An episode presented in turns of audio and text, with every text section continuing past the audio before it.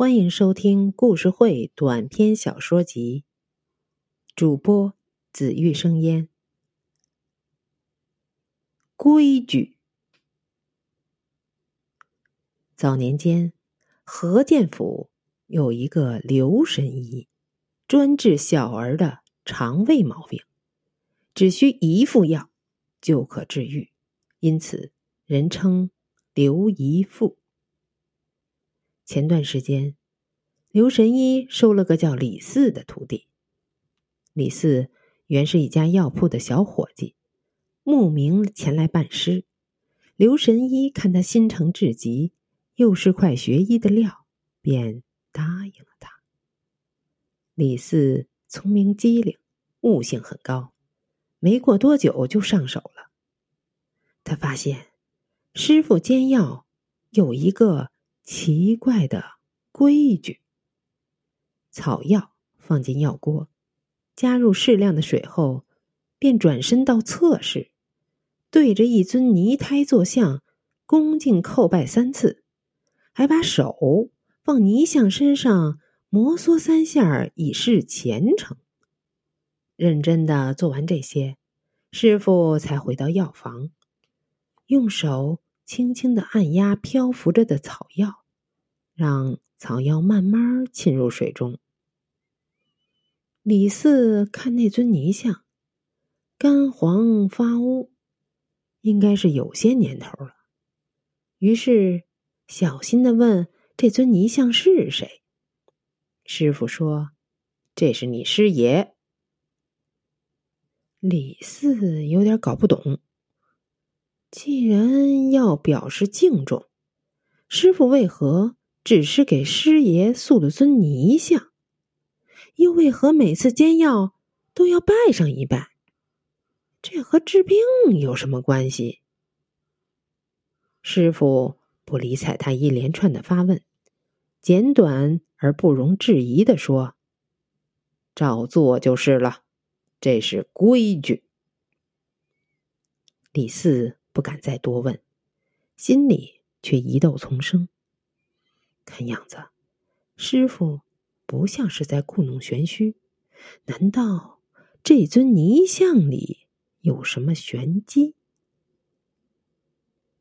这天，临县一个商人乘着马车上门来求医，说是孩子呕吐不止，已经连续两天水米不进了。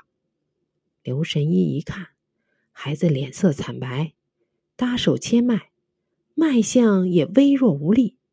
事不宜迟，刘神医一边安慰孩子父母，一边迅速开出方子来，让李四立即去煎药。李四急急忙忙配齐草药，在药房里煎起来。约莫一个时辰，药煎好了，商人夫妇赶紧给孩子服下去。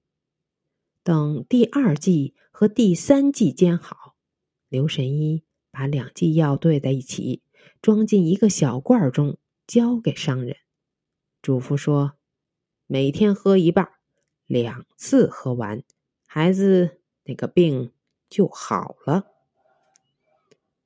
商人担心的问：“哎呀，先生，我们孩子病得这么重，您就给开一副药？”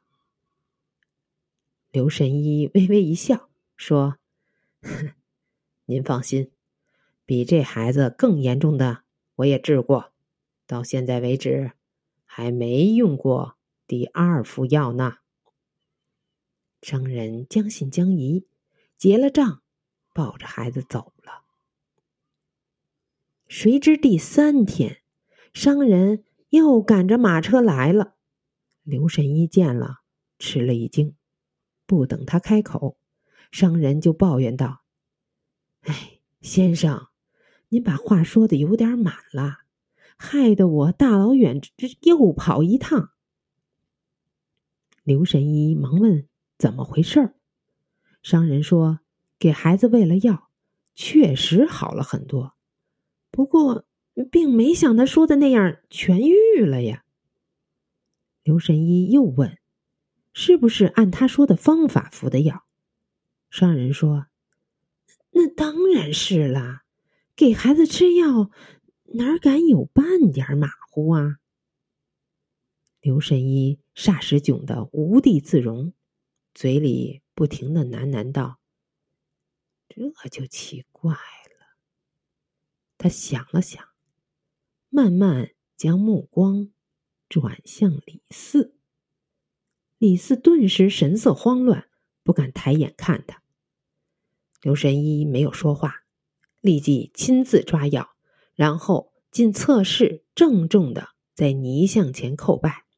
又虔诚的用双手在泥像身上摩挲三下，接着慢慢把双手浸入药罐中按压草药。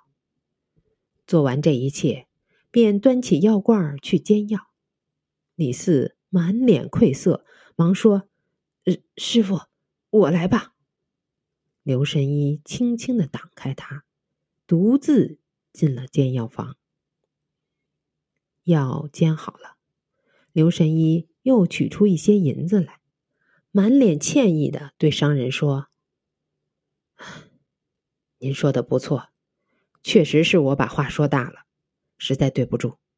药费全额退还，并奉上车马费，还请务必收下。”商人这下倒不好意思了，急忙推辞。刘神医摆摆手。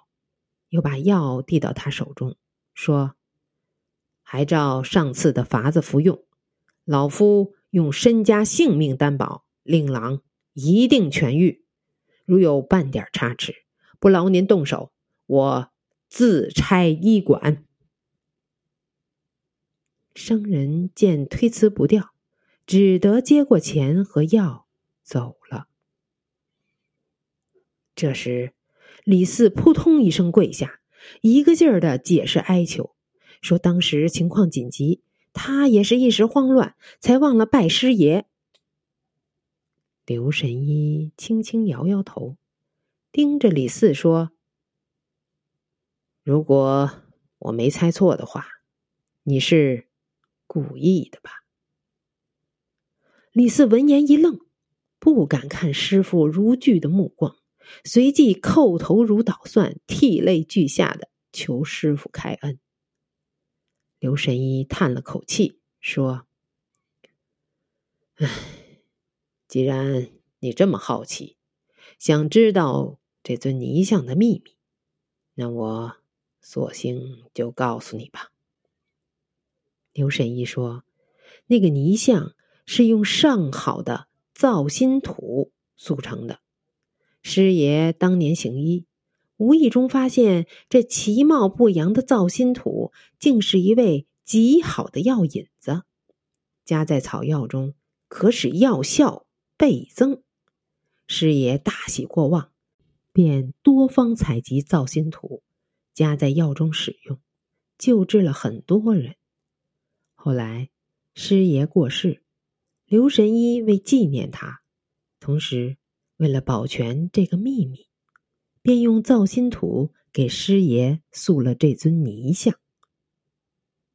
咱们叩拜时，把手在泥像身上摩挲三下，手上便沾了适量的泥造心土，然后再把手没入药罐，就不留痕迹的给草药加进了药引子。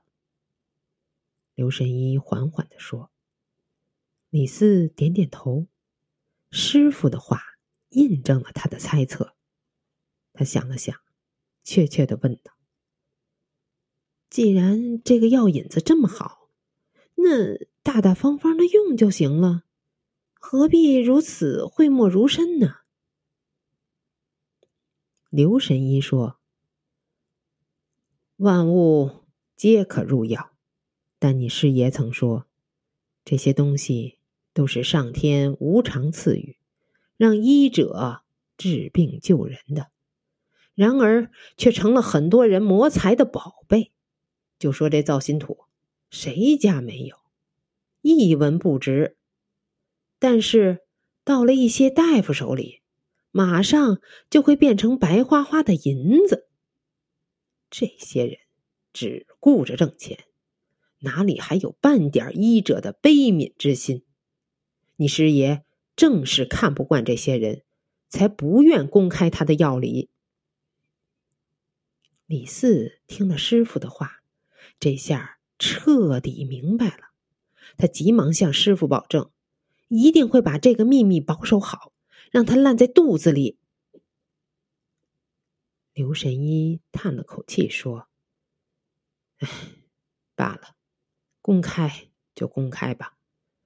虽然有违你师爷的意愿，但能多治救些人，未尝不是一件好事。你师爷也不会怪罪我吧？”李四低下头，难过的说：“可是我却因此败坏了师傅的名声，请您责罚我吧。”刘神医摇摇头说：“责罚倒不必了，但从今天起，你对外不得再称是我的徒弟。”李四吓得急忙又跪下。只听刘神医严肃的说：“不是师傅不容你，名声倒在其次，可你千不该万不该，不该无视规矩，拿人命当儿戏呀！”